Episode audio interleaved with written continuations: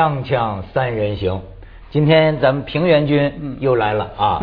平原君，你别看他是中文系主任啊，但是呢，也是个小收藏家，呃，有他自己的研究爱好。上我这次为什么请您来呢？因为这徐老师特别给我介绍，说是这个咱们平原君呢，他不光是研究这个文学，而且他收藏着有一些近现代的人的这个尺牍，是吗？呃，不能说收藏家，其实我没有专门做收藏，嗯只是因为八十年代后期有一段时间对这个感兴趣，请了一些老师给我写一点那个时间。现在有了这个拍卖，不敢随便请人写字了，嗯是吧？你你请像香港有饶宗颐嗯，嗯北京是什么人呃，？多着呢。呃嗯，著名不仅是说著名的书法家不能随便请，那个著名的学者，啊，你也不好意思随便请。那待会儿您给我写几个字儿。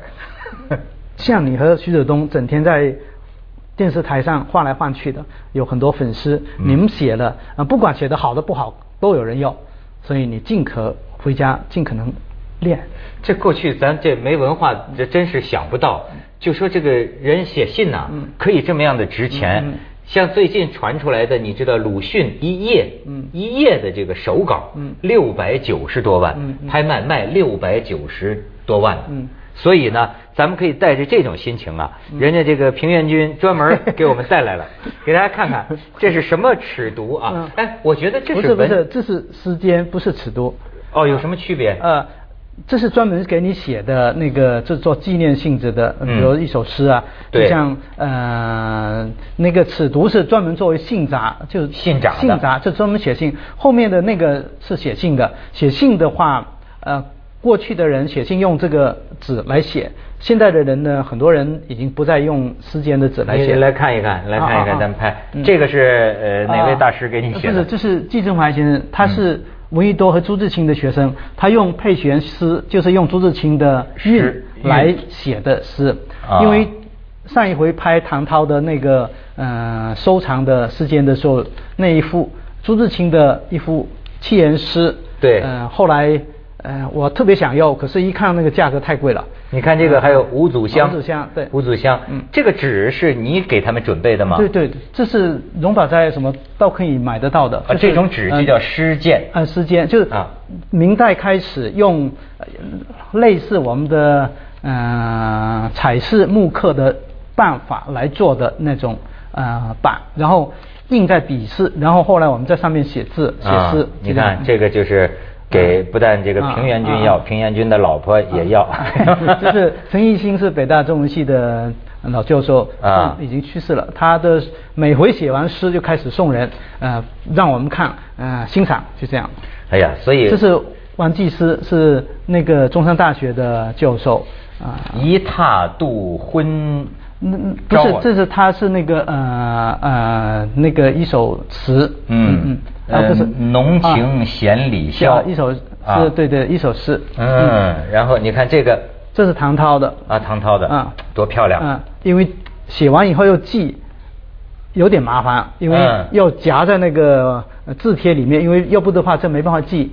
对。后来发现邮局不给寄，因为那个呃杂志那么大，因为以前的那个杂志那么大的话，呃那字帖那么大的话放在里面，呃不好记，所以最这个后自己去写拿。这个呢，人子寿，仁者寿。对，他还专门给我写信告诉我说，给年轻人写这样的字本来不是很合适，但是他想想是一种期望，啊、这样也挺好的。嗯。所以，我们虽然这都是八八年的事情哈，但是我们仍然能感觉到一种中国文人之间这个叫流风余韵呐、嗯嗯。就过去中国古代文人之间是这么样的这个文雅的嗯。这样一种交往的交流的方式。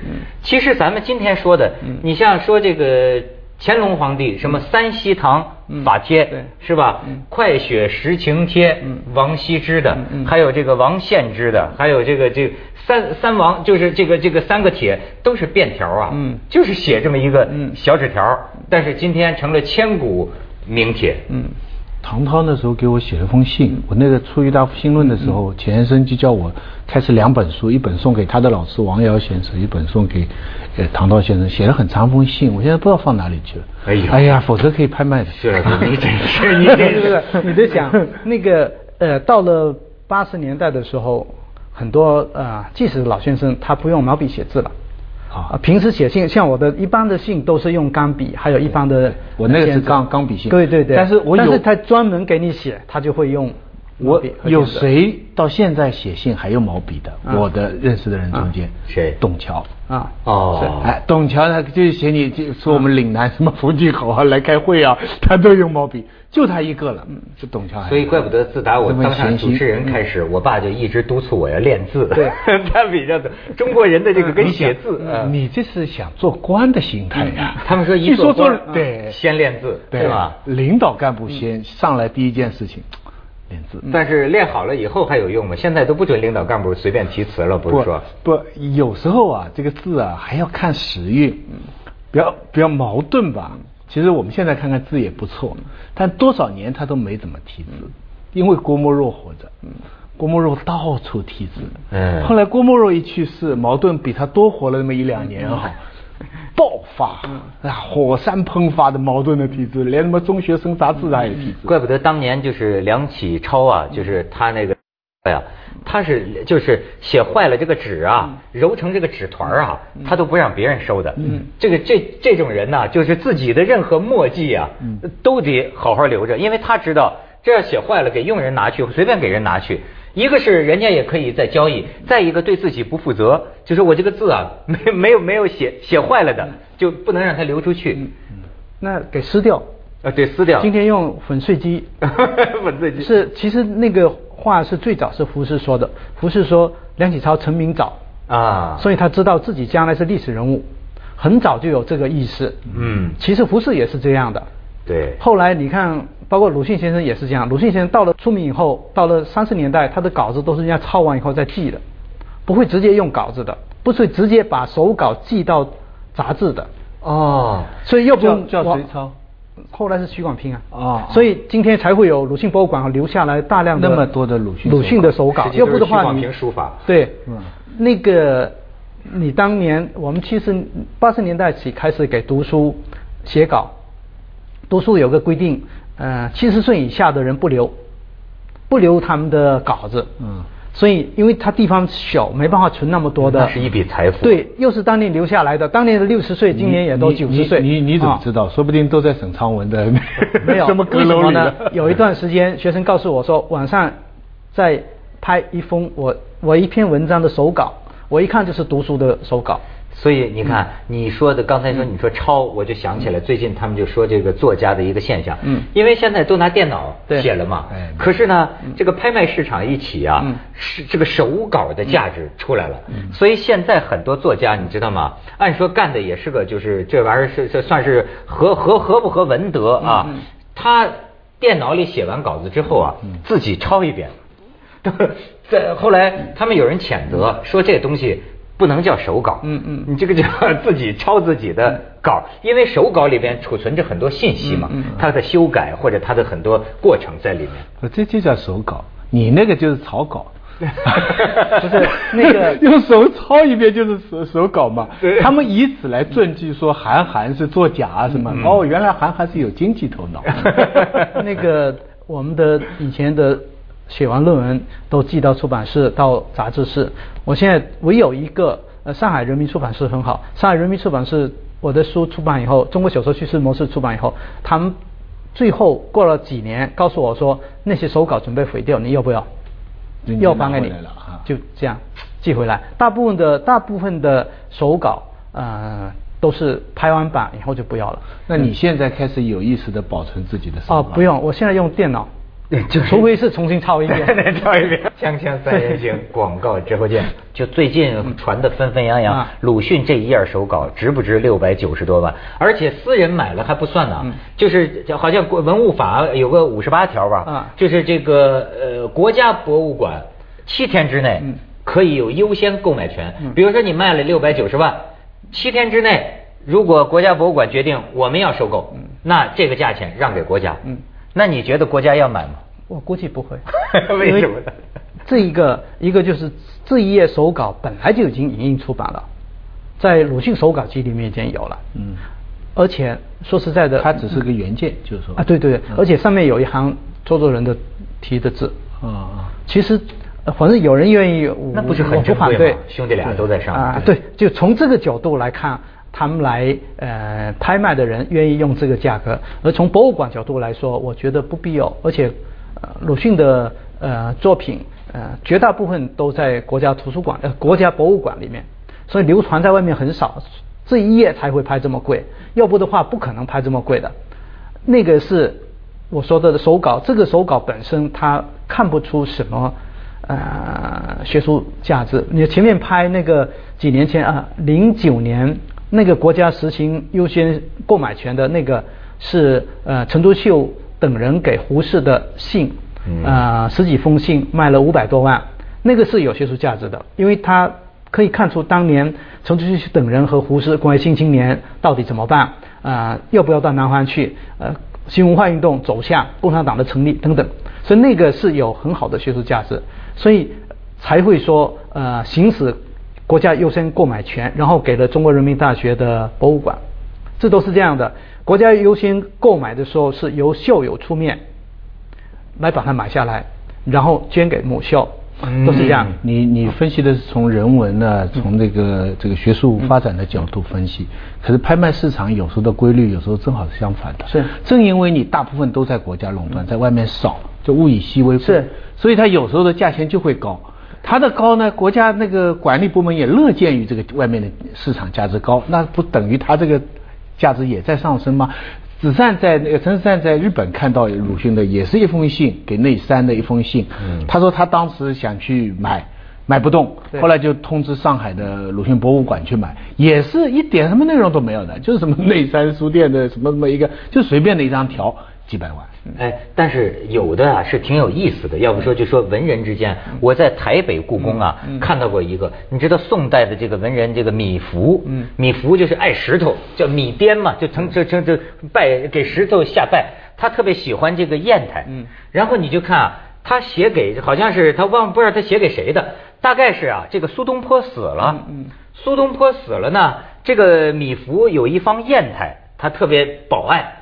但是苏东坡生前呢，把这个砚台啊给借去了，所以苏东坡这个人也很有意思，就临死前留下遗嘱啊，说这个砚台啊随我下葬，这是太好了。然后这个米元璋呢，这个这个米芾呢，就写这么一个便条。哎呀，写的他首先米芾的字苏黄米蔡，太它有艺术价值。再一个，你看这个非非非常有趣，他就给办后事的这个人说啊，说这个我的那个砚台不能跟着他下葬，是吧？而且呢，呃，还有反映了古人之间这个挺会说话，他又是捧这个苏东坡，他就说啊。这么一个那个砚台啊，怎么可以跟那个什么好像真常佛性啊，就把这个苏东坡当成一个很牛很牛的这么一人，说怎么可以跟真佛那那那那意思一同这个下下葬呢？还是还回给我来用吧？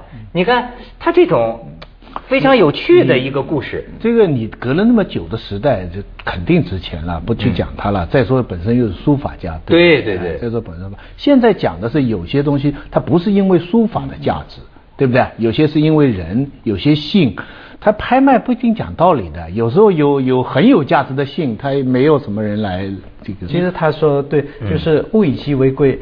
呃，书札的特点以人传，不以书画艺术传。对啊而且你会发现一个问题，最近几年，这最近几年的拍卖，呃，现代的文人学者的信札啊、手稿的拍卖价格超过清代的，超过明代的。这我就有时候就弄不明白嗯，就包括这个画，像画对李李可染不得了好家伙，这这么这多多少个亿，但我觉得有这个钱，不如买个明代的嘛。对嗯，这个很难说，就是因为我们不不谈艺术史上的，因为艺术判断有时候很难说，我们嗯没办法讨论。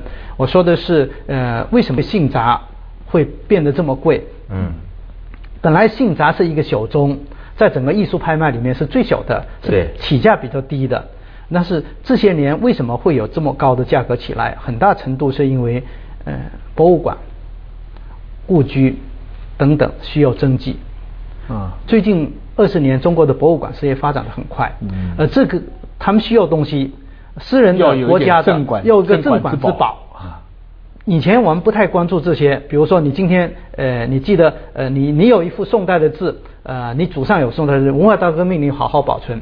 但是近现代的不是的，我们很长时间是不当回事的。嗯现在突然间又来找，我要找一幅熊十力的字，找不到，那么我要办博物馆会有问题，我又找一幅，比如说呃我是做呃梁启超的纪念馆，梁启超纪念馆，梁启超的字比较多，但是他有些姓札。包括我们所说的，呃，夏尔红在你们那里做一个演讲，讲 啊，对梁启超跟胡适的二十年代的学术姻缘，用的就是二零零九年拍卖的那一批呃梁启超给胡适的书札，它是可以做研究的啊，帮助我们把一些原来的缺失的环节把它补齐，所以学者会关注，收藏家会关注，博物馆会关注，当然还有一些人是有点。啊，投资性质的也会关注，所以啊，真的现在要抄抄自己家里的信。嗯，你知道前几前几年吧，就国际上有一个有一个曾经得诺贝尔奖的，你知道得诺贝尔生理和医学奖那个，就是他们是在大概是在一九五几年，我记不清了啊，发现了 DNA 呃 DNA 的结构是双螺旋。那么他呢，呃，写给他儿子的一封信，正是那天他说这个儿子，我们发现了人类的这个 DNA 是。双螺旋，结果这么多年，他儿子压箱子底儿根本不知道。前些年，哎，找出来了，送去拍卖，也是卖出很大的价钱。嗯。啊，嗯，所以现在作家的家属的重担呢，哈，现在听说莫言在家里，他老婆就每每天家。我听说现在当时的作家里有有两个还坚持用笔用手来写，呃，一个是莫言，还有一个是贾平凹。嗯，好像张伟也是。哦，张伟，对对对对，写古传这个。啊，对。我是杨王毅，是不是也是写？我都不知道。我我记得他们都在说过，有的人是习惯的，反正就是用那个不见他现在写的话，基本上用钢笔，不是用毛笔那样来写。但尽管这样的手稿能留下来，总是好事情。这个真是，而且现在你知道有一个什么问题啊？前阶段有一个调查，就说现在的我们这些成年人呢，提笔忘字的现象越来越严重，就是因为我们现在都是这个了，以后啊，好多字儿啊。不会写了，再这么过几代人，会不会丧失了这个用笔写字的能力？好像是不是一个前可以预期的将来啊？还有呢，就是一进入拍卖市场以后啊，现在有很多很有学术价值的东西啊，就到了莫名其妙，人家就是商人的那个，我我我很有名那个事情，林语堂跟鲁迅的那个，对不对？林语堂的日记拍卖，那是很重要的资料，以前没披露过。林语堂私下骂鲁迅是神经病啊，然后鲁迅也也骂他，说这是很重要的研究资料，就是被一个商人拿去嘛。他他为了给他一个八八岁的儿子，让他将来对文学有点启蒙，嗯，就一个做生意的把他很贵的拍卖去就就留给他。杀鸡焉用牛刀？嗯，那个其实是。去年去年那个梁启超就是呃南昌街五十四号藏的梁启超的那个东西，整体拍卖呃有很多很多争议，但有一点我是欣赏的，就因为拍卖公司是宽氏拍卖公司和中华书局在拍卖之前把所有的东西印出来，嗯，一虽然一套两千八百块有点贵，大家都会呃心疼，但不管怎么说，研究者留下对研究室，我就说他不能垄断资料，对，特别担心的是。呃，拍卖以后，呃，落入各个藏家手中，以后再也回不到原来的那个位置。哎，我挺喜欢那种藏家，就是他自己是真喜欢，嗯嗯，甚至他本身呢，就是在做学术工作，嗯，那么他出的也有一定的学术价值保证的，嗯嗯，所以这个咱们要跟他们做朋友，也能跟着 看看复制品。锵锵三人行，广告之后见。哎，我觉得这个应该是一个很好的提议，就是尤其是近现代文人啊、学者，包括政治家的书信，用你用很贵的价钱拍卖了，作为你的珍藏，这是你私人的价值。嗯。但是严格在法律上，它可以不公开它的内容。对。但是这个知情权好像大家应该有，所以是不是应该有这么一个法，就是说一定级别的这种文物，它的影印件应该公布。你可以保留原件，这样的话就两者全了。法律没办法做到说保证每个人都把自己的东西拿出来。从收藏家每个人的判断不一样，有的人是纯粹为了保增值，从增值的角度来说是不愿意你啊影印出来的。但是有的人也收藏，同时也希望有利于整个的文化传播啊或者什么。他们那样的人他会。伟力的好多东西就会影印出来给大家看，他也是一个我们所说的著名的收藏家。嗯。然后现在的问题是另外一个值得我们考虑的是，收藏一热起来以后造假又成一个大的问题。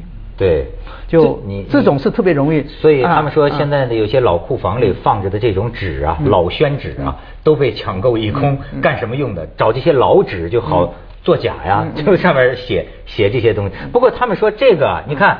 我给你看看，这平原君还拿来一信封。他们说现在在这种信札这个这个尺牍类啊啊，如果你有这个信封啊，这个价值也不一般。因为信封更不容易伪造，这个邮票啊、邮戳啊，加上这个信，这放在一块所以如果你们家抄出什么信是有信封的，一定得留好信封。那个你说的这个，因为其实伪造的话，它必须考虑成本。嗯，就是伪造古画呃，成本。投入很大，收益也很大。现代的，除非是特别有名的，如果不是的话，这伪造的成本太高了，不愿意这么来做。包括你说的老的纸张，还有花那么多时间做这样的，他现在有的不是因为故意的伪造，有的是考证不清，就是所以我们会偶尔会被人家要求来做这一类的鉴定。我很遗憾的是，我做了几次鉴定都被人家。否定，否定掉了。平原，平原，你这样笑笑笑啊！你回去书房整整理好，没有，当心安全的。但是没有，我这个太小了，这些是属于那个我的老师背的那种小东西，不是真正的呃收藏家。那个我说的，我曾经否定了傅斯年的诗稿，人家认为是傅斯年的手稿，做我鉴定。我找王凡生啊等人弄了一大堆的。接着下来为您播出西安楼冠文明启示录。我本来就没有拿人家的那个长得就不像收藏，对对对，而且。